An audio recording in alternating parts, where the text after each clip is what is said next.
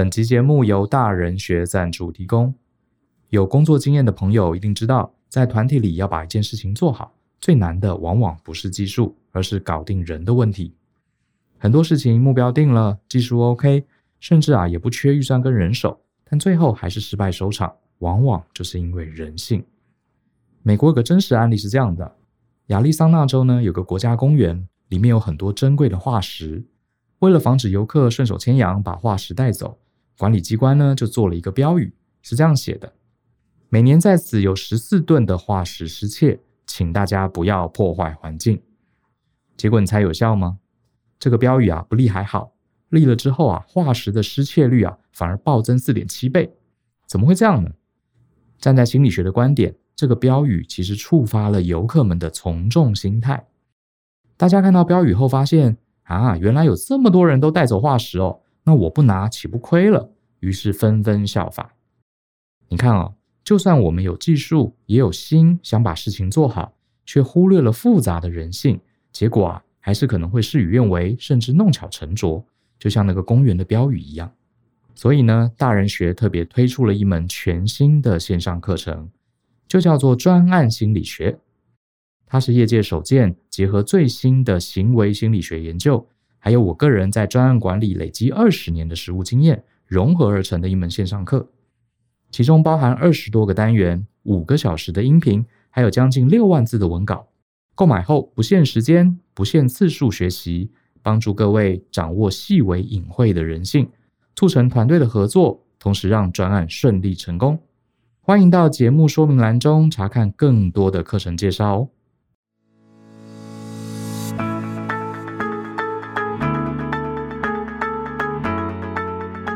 欢迎收听大人的 Small Talk，这是大人学的 Podcast 节目，我是 Brian，老师好，很高兴跟大家见面。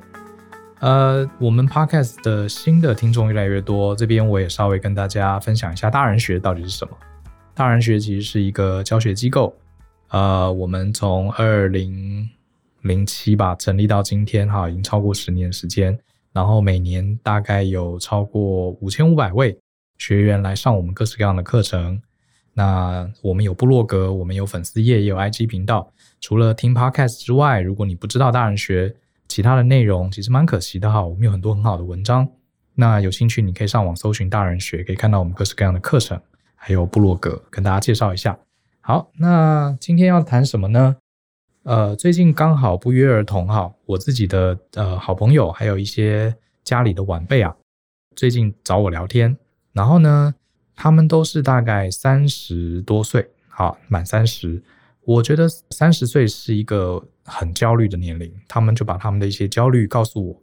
比方说，觉得啊、女生觉得三十几岁都还没有这个结婚生小孩啦，或者是有一些担心自己的事业啦，或是担心很多很多事情，觉得自己比不上别人哈。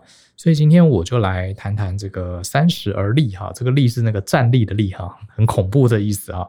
真的，我自己也回想一下，我自己人生，呃，很算是很焦虑的一段时间，真的就是三十几岁，啊，三十几岁，啊、真的好多事情都觉得自己比不上别人，觉得周围的同学啦、朋友啦都这么厉害，或者是有些时候不是我自己要跟别人比哈，是我的家里、我的亲戚长辈，或是这个社会整个氛围啊，呃，会去比较。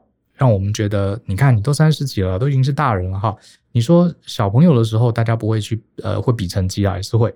然后二十几岁的时候，想说大家还在成长阶段嘛，可到三十岁，好像应该要拿出一些成果了哈。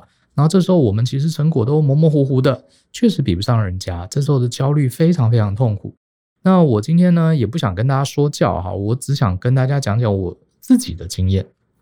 嗯，你听听看哈，这个有些时候最好的疗愈就是听听别人到底比我呃有多惨哈，说不定你听了我的遭遇，你会觉得舒服一点哈。呃，跟别人比较这件事情啊，我超级有经验哈。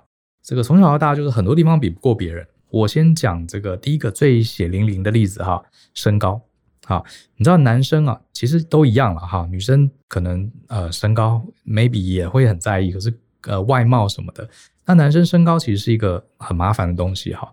我小学的时候，你不会觉得你自己多高多矮，因为还在发育嘛。那大概长到国高中的时候，男生的身高也呃大致上定型了。像我的身高其实很矮哈，不到一百七嘛。那大概是介于一六五到一六呃一七零这中间的一个数字哈，每年会有点点不一样哈，大概是越来越缩了哈。所以我大概国中的时候就发现，哎，我好像很矮，就坐前排哈。那当时也没有觉得怎么样，因为我国中的时候并没有特别想交女朋友嘛，所以是还好。可是我超级爱打篮球啊，我国中的时候就很喜欢打篮球，几乎每天都在打。那打篮球的时候，你身高就是一个很明显的限制哈。其他同学跳起来可以拉篮筐啊，这个我弹力很好，可是怎么样就是就是矮人家一截，抢不到球哈，你就只能打后卫，只能远射，这个是一个很非常物理性的哈的挫折哈。这个有些时候打篮球都被人家盖个火锅啊，伤伤害性还好，可是侮辱性十足啊，你就很希望自己能打长高。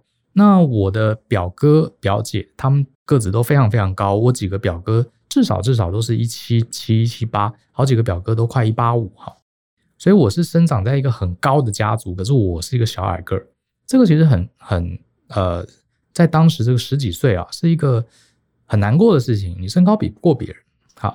那这个后来呢，到了更年长之后，身高在你交女朋友，女生就是喜欢比较喜欢高的男生。好，我甚至还听过有一个女生，她不是针对我了哈，她是在我面前讲，她说男生矮啊就是一种残障，这个很话很狠啊。你现在想想，这个真的是很伤人。可是她也不是故意要讲我，确实也是哈。女生如果稍微胖一点，你还有办法减肥；长得难看一点，你还可以整形哈。男生身高矮啊，真的是没救啊。在这个求偶，在自信心，在呃打篮球，那更不用讲了哈。呃，所以你说是要跟人家比较。光身高你就输人家，啊，身高你就输人家。然后你看哦，呃，国中的时候打球哈，女生也不会特别喜欢你，因为你矮的嘛，哈。那研究所你说长大一点，身高这件事情比不过别人会比较好一点吗？我告诉你啊，这是跟着你一辈子的哈。研究所的时候，我有一个很好的要好女朋友，后来就分手了嘛，结果她就跟另外一个男生在一起。好，我知道的时候，她已经跟那男生在一起了，好，等于有点被劈腿了，好。然后。我后来就很生气，我就跟他谈判，谈了很久，最后就说：“你好，呃，你可不可以告诉我你为什么会跟我分手，要跟另外一个男生在一起？”他讲说：“他说你是一个很好的人哈，你看拿好人卡哈，你是一个很好人。可是你也知道，我一直梦想可以跟一个很高很帅的男生交往，这实在是太侮辱人了哈。”后来他交的那个男朋友，我也知道，呃，确实是很高，一百八十几公分。你说这种心灵的创伤啊，是？呃，你很难磨灭，而且你没有办法，哈，你没有办法，不是说你想长高就，你说想要变瘦啊，想要变帅，那还还有机会哈，身高真的是没办法。然后我记得这个我的表哥啊，还跟我讲说，哎，你怎么那么你怎么那么矮啊？你一定都没有打篮球。我听了真的很难过，我是天天打篮球的人，天天喝牛奶打篮球的人，好，从小到大就这样。那后来当然呃多看了一些书才知道，这个身高其实你自己是不太能控制的。好，不太能控制的，然后这就是一个好，所以是跟随了我很多年。好，那再来，除了身高比不过之外呢，还有成绩比不过别人。呃，我的小学我们就不讲了哈，小学成绩大概也不是那么重要。大概是高中的时候，我曾经在其他节目中有讲过哈。高中的时候呢，我的成绩上就开始展现一种非常非常挫败的感觉，因为我不管怎么样用功，怎么样努力去补习，我就是。考不进班上的前几名，不要说前几名啊，我还曾经考过四十几名哈。那时候高中生一般很多人嘛，大概五十几人，我常常考三四十名，哈，很差的，哈。而且这种这种差哈，不是说你没有考好这种差，是你已经尽你全力了哈，洪荒之力哈，你都没有睡觉，拼命的努力读书，结果你就是吊车尾哈。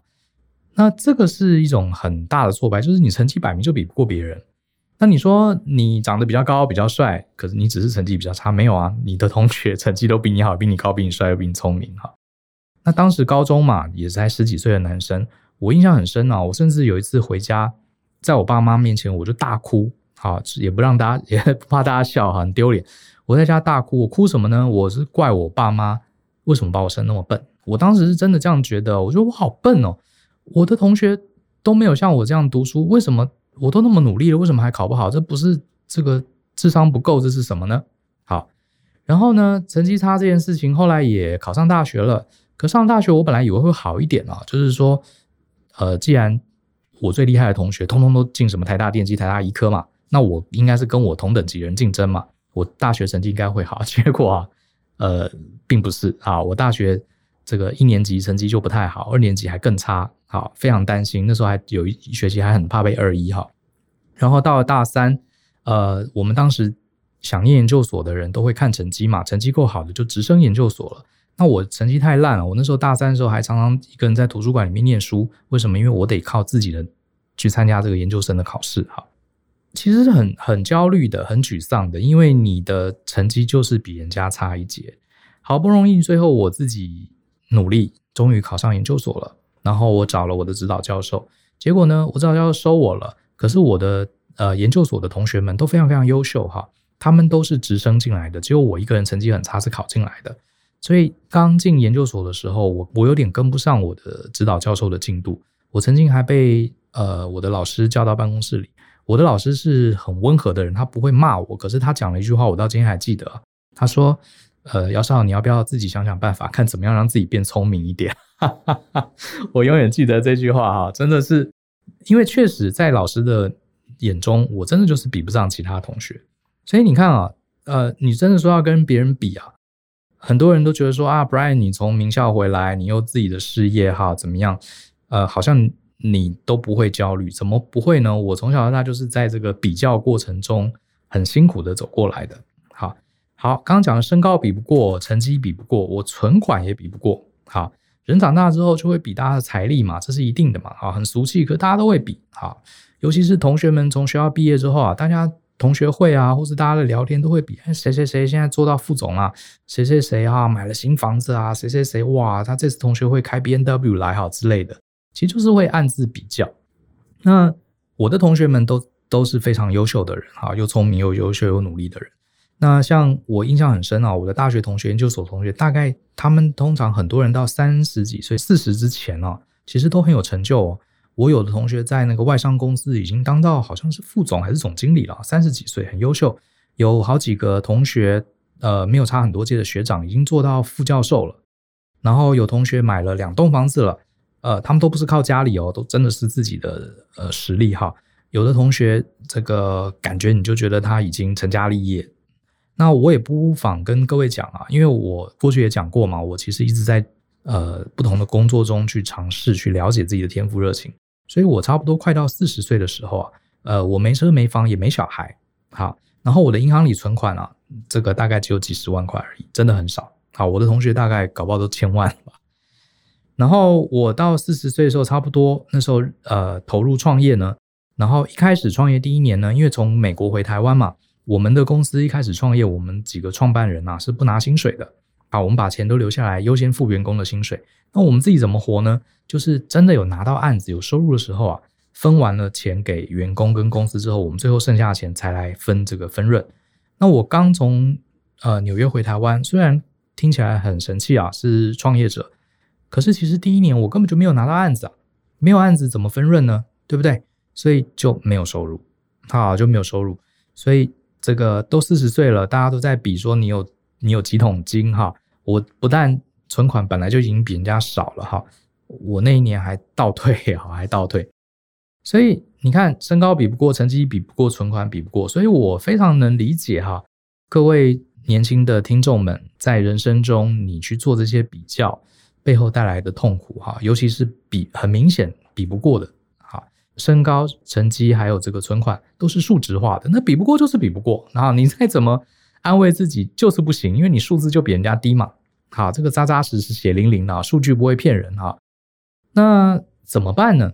你这时候，你有时候偶尔会很焦虑，你身边的人就会怎么样？就会劝你：“哎呀，不要跟别人比哈，自己有认真努力就好。”或者是有人劝你说：“哎，你你标准太高了啦哈，你已经很厉害了，你已经比很多人都厉害了。”我我问大家哈，你心中如果真的因为比不过别人，你感到焦虑，有人这样安慰你，你真的觉得有用吗？我觉得，老实讲，我自己觉得用处不大，因为我周围我的父母我的。同学朋友也这样子安慰过我，可是我并不觉得自己听完这些话之后有好很多哈。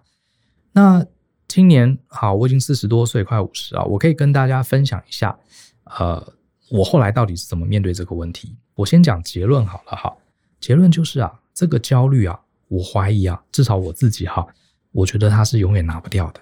好，这个跟人家比较不如人的这种焦虑跟压力啊，我觉得他会跟随着你一辈子。所以你啊，也许就放弃吧，你就不要去想说我要怎么样让这个感觉除掉，因为就算你真的变得很厉害，你真的赢过了一些同学，你还是会跟你身边更厉害的人比。好，所以这个是没完没了的。就像我现在啊，我现在回想，我对于身高这件事，我其实已经真的几乎不在意了，因为出了社会，你就会发现，呃，身高其实并不是那么重要嘛。好。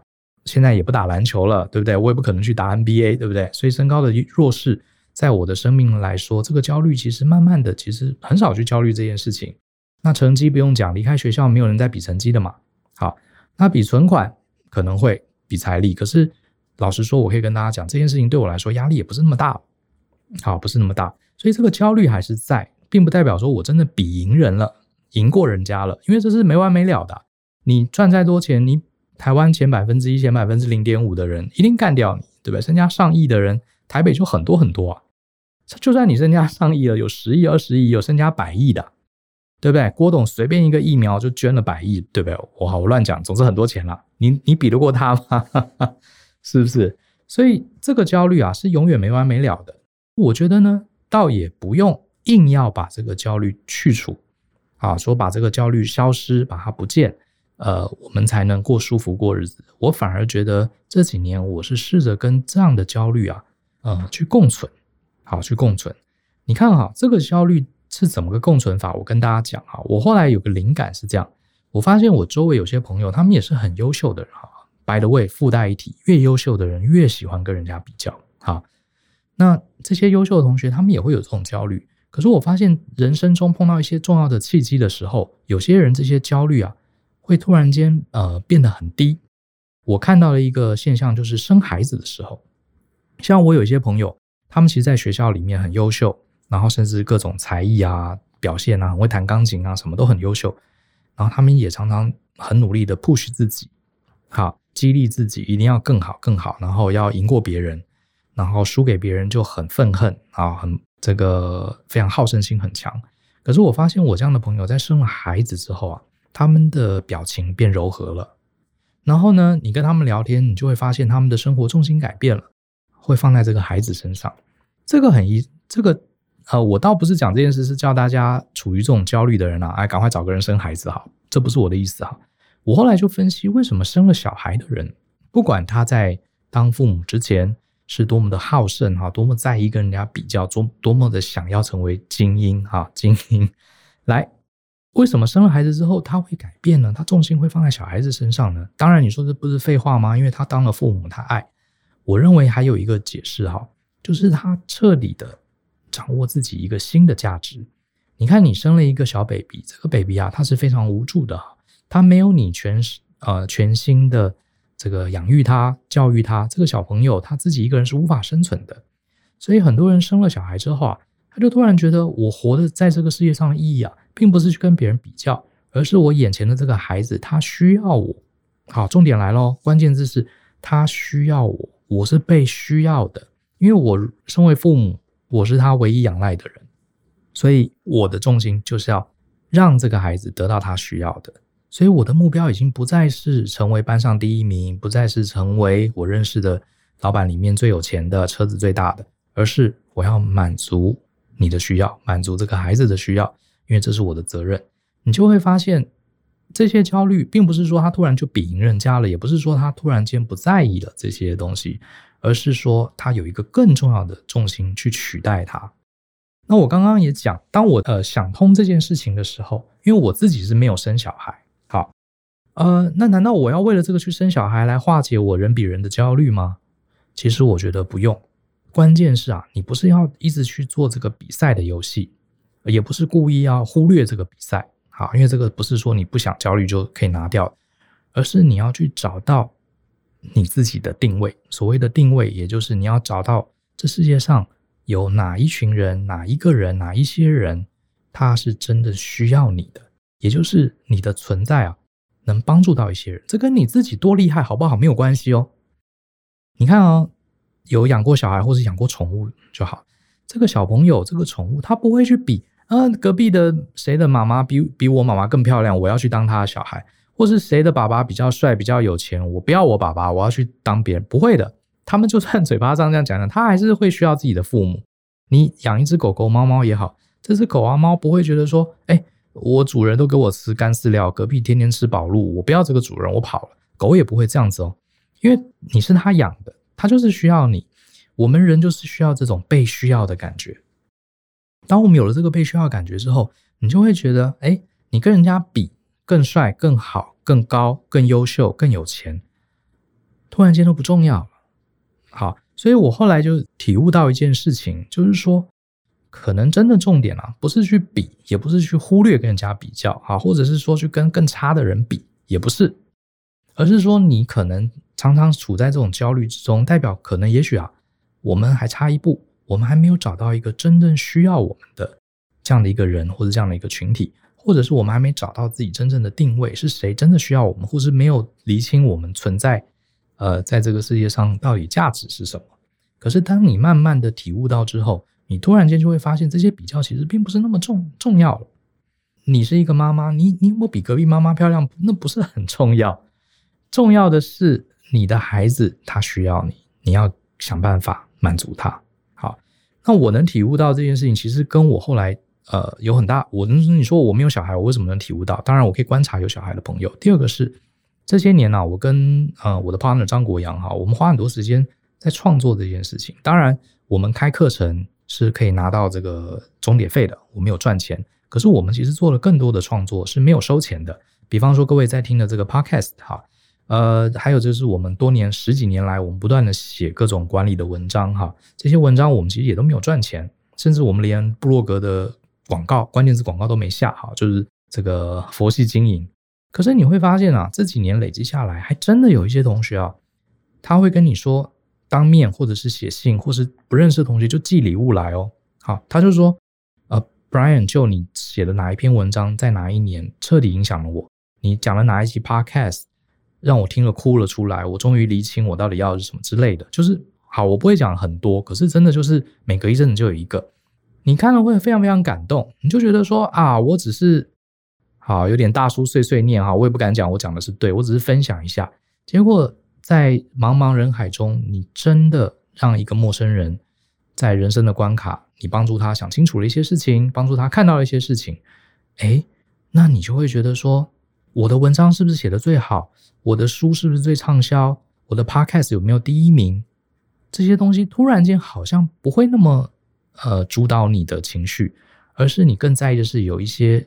有血肉的人，他真心来跟你道歉，呃，道谢好，不是道歉，他真心来跟你道谢，然后你真的发现你的努力，你的价值是被需要的，这就是我这几年的一个感触哈。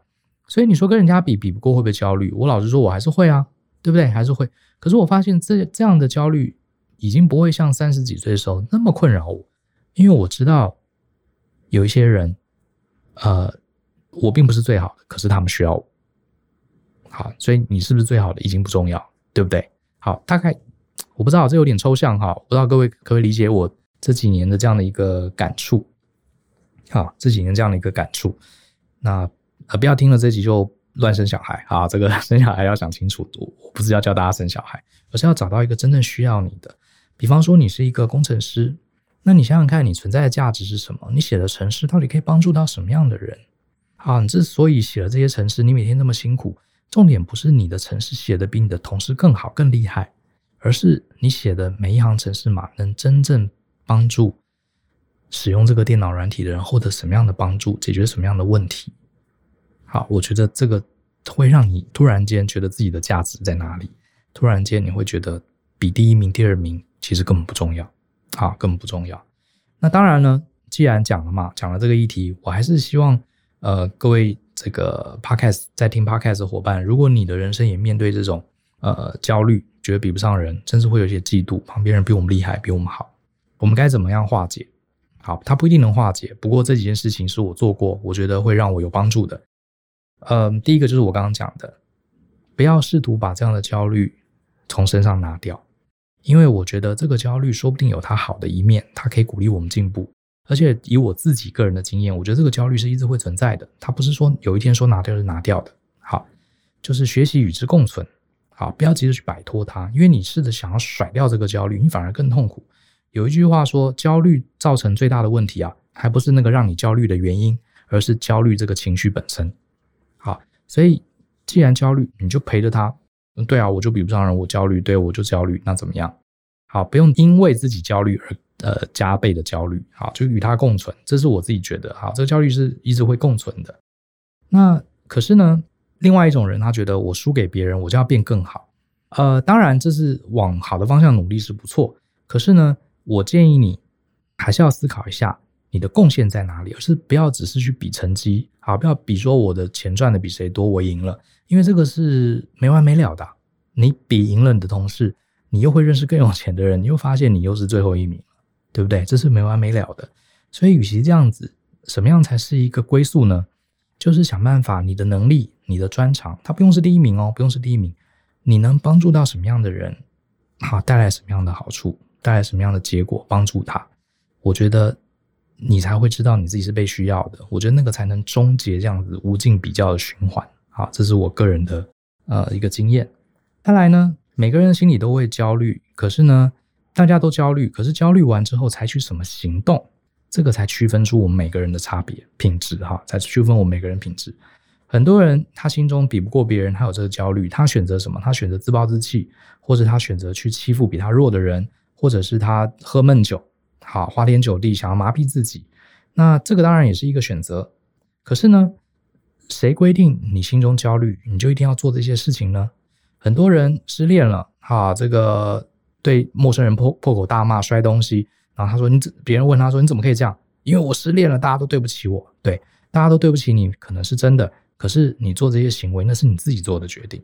也是有失恋的人，呃，不做这些事情啊，对不对？所以同样的是，你有了焦虑，我会建议你应该把这个焦虑之后这种苦闷的心情啊，不要去麻醉，不要去发泄到别人身上，反而是你把这个力量用在让自己进步。